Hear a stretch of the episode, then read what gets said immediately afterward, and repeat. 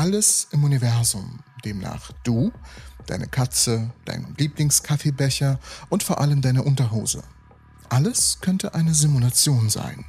Selbst der Tesla- und Twitter-Chef Elon Musk hat sich über die statistische Unvermeidbarkeit geäußert, dass unsere Welt kaum mehr als ein grüner Code sein könnte. Und einige Arbeiten, die im Jahr 2021 veröffentlicht wurden, haben die ursprüngliche Hypothese weiter verfeinert und die statistischen Möglichkeiten weiter eingegrenzt, indem sie argumentierten, dass die Wahrscheinlichkeit, dass wir in einer Simulation leben, na, zu 10% liegt oder zu 20, vielleicht sogar zu 25%. Nein, die Wahrscheinlichkeit liegt bei 50%. Das klingt tatsächlich sehr unglaubwürdig. Doch die Behauptungen haben ein wenig an Halt gewonnen, als Neil deGrasse Tyson sich dafür ausgesprochen hat. Der Direktor des Haydn-Planetariums und Amerikas beliebtester Wissenschaftsmoderator und auch tatsächlich einer meiner Lieblingswissenschaftsmoderatoren. Es verlieh der Theorie eine gewisse Glaubwürdigkeit. Doch es gibt natürlich Skeptiker. Der Physiker Franz Wilczek hat argumentiert, dass unser Universum viel komplexer sei, viel zu viele Zufälle, als dass man es simulieren könnte. Der Aufbau von der eigentlichen Komplexität erfordert nämlich Energie und Zeit. Warum sollte also ein bewusster, intelligenter Gestalter der Realität so viele Ressourcen dafür verschwenden, unsere Welt komplexer zu machen, als sie es eigentlich sein müsste? Und das ist ein sehr interessanter Gedanke. Doch dann muss ich mich wiederum fragen, warum haben wir dann immer komplexere Spiele, die so nah an die Realität kommen möchten, wie es die Technologie erlaubt? Und darum geht es heute.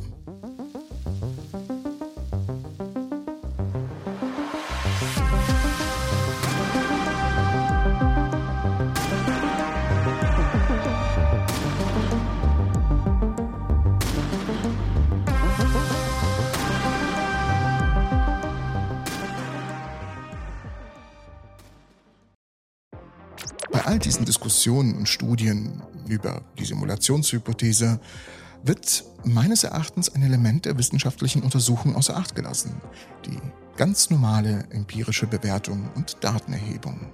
Um zu verstehen, ob wir in einer Simulation leben, müssen wir damit beginnen, die Tatsache zu betrachten, dass wir bereits einen Computer haben, auf den alle Arten von Simulationen für Intelligenzen oder Algorithmen bereits laufen.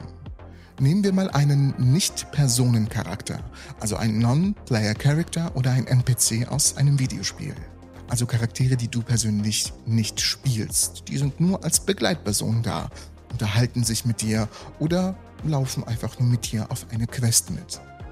Die Intelligenz dieser Charaktere muss nicht unbedingt ein Bewusstsein haben und sie muss nicht einmal sehr komplex sein.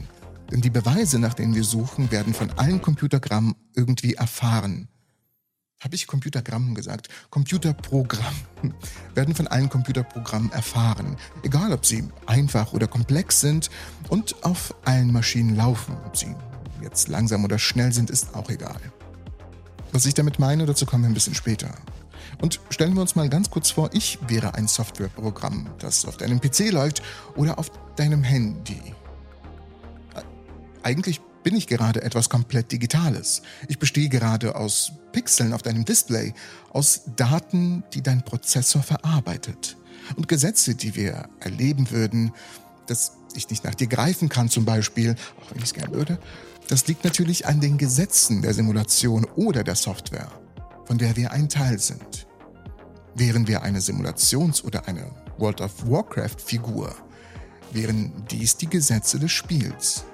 Aber alles, was wir tun, wäre auch durch die Prozessorgeschwindigkeit eingeschränkt.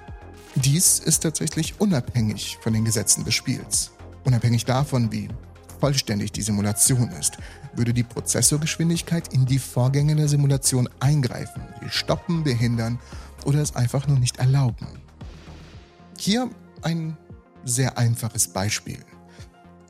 Ein 64-Bit-Prozessor würde eine Subtraktion zwischen, sagen wir mal, 7.862.365 und 6.374.111 in der gleichen Zeit durchführen wie eine Subtraktion zwischen 2 und 1. In der simulierten Realität sind 7 Millionen natürlich eine sehr große Zahl und 1 ist eine vergleichsweise sehr kleine Zahl. In der physischen Welt des Prozessors ist der größte Unterschied zwischen diesen beiden Zahlen irrelevant. Die Idee hier ist, dass in einer Computeroperation unabhängig von der Größe der Zahlen die Zeit, die benötigt wird, um eine Berechnung durchzuführen, immer gleich ist, da der Prozessor, nun, der ist sehr effizient. Dies unterscheidet sich von unserer realen Welt, in der größere Zahlen oder komplexere Aufgaben mehr Zeit und Ressourcen erfordern würden. In einem Computerspiel sagen wir die Zeit voraus, die benötigt wird, um eine mathematische Operation auszuführen. Sie ist immer konstant, unabhängig von der Komplexität der Operation. Dies ist ein klares Zeichen dafür, dass wir uns in einer digitalen Welt und nicht in einer physischen Welt befinden, wenn es denn so wäre. Wenn wir das auf unsere Welt dann jetzt tatsächlich anwenden würden, wäre die Idee, nach solchen Anomalien oder konstanten Faktoren zu suchen, sehr wichtig, die trotz unterschiedlicher Bedingungen gleich bleiben. Ein solches konstantes Verhalten könnte ein Hinweis darauf sein, dass wir in einer simulierten Realität leben. Ein Beispiel könnte eine Obergrenze sein, ein Punkt, an dem trotz erhöhter Anforderungen nichts mehr schneller oder effizienter wird. Das Ziel wäre also, in unserem Universum nach solchen Artefakten oder unerklärlichen Konstanten zu suchen. Wenn wir solche finden würden, könnten sie uns Hinweise darauf geben, dass unsere Realität nicht so real ist, wie wir denken. Also was könnte in unserem Universum ein Artefakt sein? Etwas, das sich nicht verändert, egal was wir tun. Ich glaube, ihr habt da bereits eine Idee, oder? Die Lichtgeschwindigkeit. Der Raum ist für unser Universum das, was Zahlen für die simulierte Realität in jedem Computer sind. Materie, die sich durch den Raum bewegt, kann einfach als Operation an der variablen Raum betrachtet werden. Wenn Materie sich zum Beispiel einfach durch den Raum bewegt, ist es, als ob eine Operation in einem Computerprogramm abläuft. Nehmen wir an, die Materie bewegt sich mit 1000 Kilometern pro Sekunde. Dann ist es, als ob der Computer eine Funktion ausführt, die den Raum um 1000 Kilometer pro Sekunde verändert oder in der Spielebranche rendert. Und wie in einem Computer gibt es eine Hardware, die das alles ermöglicht.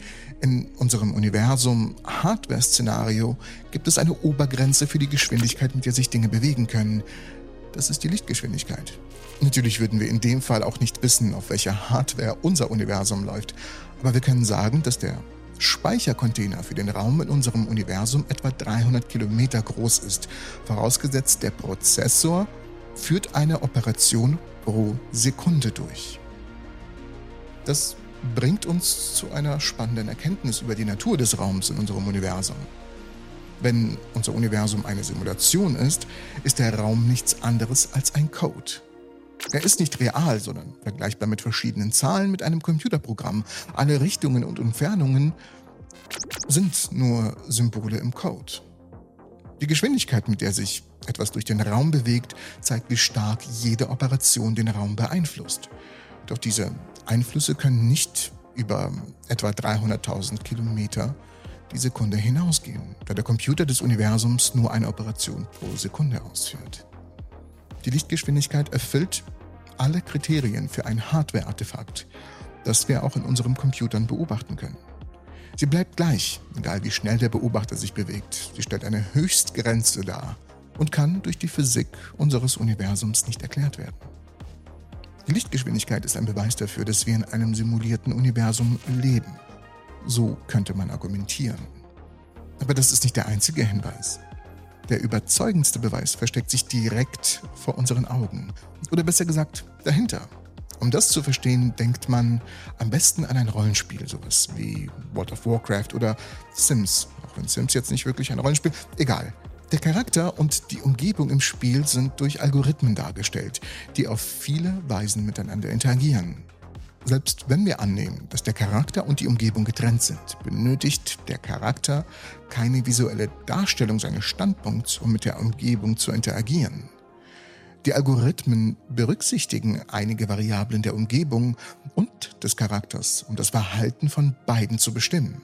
Was wir auf dem Bildschirm sehen, ist für unseren eigenen Nutzen. Es ist eine subjektive Darstellung einiger Variablen im Programm, damit wir uns fühlen, als wären wir im Spiel. Dieses visuelle Erlebnis im Spiel ist tatsächlich nur eine Schnittstelle, die nur dazu da ist, um uns zu dienen. Das ist ein interessanter Gedanke. Denn selbst seit dem Beginn der Philosophie grübeln wir. Warum haben wir ein Bewusstsein? Was ist sein Sinn? Wenn wir die Simulationshypothese akzeptieren, wird es tatsächlich leichter zu verstehen. Das Bewusstsein ist quasi eine Schnittstelle zwischen uns und dem ganzen Universum, die alle fünf Sinne zusammenbringt. Es ist da, um Erlebnisse zu schaffen. Das ist eine Hauptaufgabe. Manche Aspekte davon könnten evolutionäre Vorteile bringen, andere vielleicht nicht. Aber das Ganze existiert, um Erfahrungen zu ermöglichen. Das reine Erleben ist aber energieaufwendig und informationslimitiert. Zu unpraktisch, um ein Produkt der Evolution zu sein. So zumindest die Theorie. Die einfachste Erklärung für das Dasein von Erlebnissen ist also, dass sie existieren, um erlebt zu werden. Die bisherigen Erkenntnisse aus der Philosophie und Wissenschaft bieten durchaus eine Vielzahl von Theorien zur Entstehung des Bewusstseins. Und sie könnten durchaus auf erprobten Naturgesetzen und evolutionären Vorteilen basieren. Es ist also ein wenig fahrlässig, diese Erkenntnis zu ignorieren und tatsächlich auf eine recht spekulative Simulationshypothese zu setzen. Das Bewusstsein ist leider nicht nur ein bloßes Produkt, das wir herstellen. Es ist ein fundamentaler Aspekt unserer Existenz, der durch unsere biologische und evolutionäre Entwicklung geformt wurde. Streicht das leider. Die Entwicklung des Bewusstseins kann durch natürliche Selektion erklärt werden, bei der Individuen mit höherem Bewusstseinsgrad bessere Überlebenschancen hatten. Im Gegensatz zu der in der Simulationshypothese vorgestellten Idee erleben wir nicht nur die Erlebnisse, sondern interpretieren und interagieren auch aktiv mit unserer Umwelt, was eine entscheidende Anforderung für unser Überleben und unser Fortkommen ist. Die Behauptung, dass wir ähnlich wie die Charaktere in Videospielen wie Grand Theft Auto ein Erlebnis produzieren, ignoriert die Komplexität und Tiefe unseres Bewusstseins. Abschließend lässt sich sagen, dass die Vorstellung, dass unser Bewusstsein sei ein Produkt für einen unbekannten anderen, eine Hypothese darstellt, die auf einer interessanten, aber sehr spekulativen Idee basiert. Unsere Erlebnisse, unsere subjektiven Erlebnisse, sind essentielle Teile unserer persönlichen und kollektiven Erfahrungen, die unser Verständnis von uns selbst und der Welt um uns herum prägen. Während die Simulationshypothese faszinierende Fragen aufwirft, bietet sie bis jetzt noch keine robusten empirischen Nachweise, die sie über andere, evidenzbasierte Erklärungen hinaus stützen könnte. Es ist eine von vielen Theorien, die unser Verständnis von Bewusstsein und unserer Existenz bereichern können. Die Balance zwischen Offenheit für neue Ideen und einer fundierten wissenschaftlichen Untersuchung ist entscheidend, um unser Verständnis des Rätsels des Bewusstseins weiter zu vertiefen. Daher habe ich persönlich kein Problem mit dieser Theorie. Man muss aber eins dazu sagen. Die Theorie ist die ultimative Verschwörungstheorie, die behauptet, dass fast alles eine Täuschung ist, um unsere Sinne zu täuschen. Unsere schlimmsten Befürchtungen als Verschwörungstheoretiker, dass mächtige Kräfte unser Leben kontrollieren, sind wahr geworden. Aber es gibt keinen Ausweg aus dieser perfekten Täuschung der Simulationstheorie. Alles, was wir tun können, ist die Realität der Simulation zu akzeptieren und das Beste daraus zu machen. Hm. Gut, dass ich nicht an Verschwörungstheorien glaube. Und du?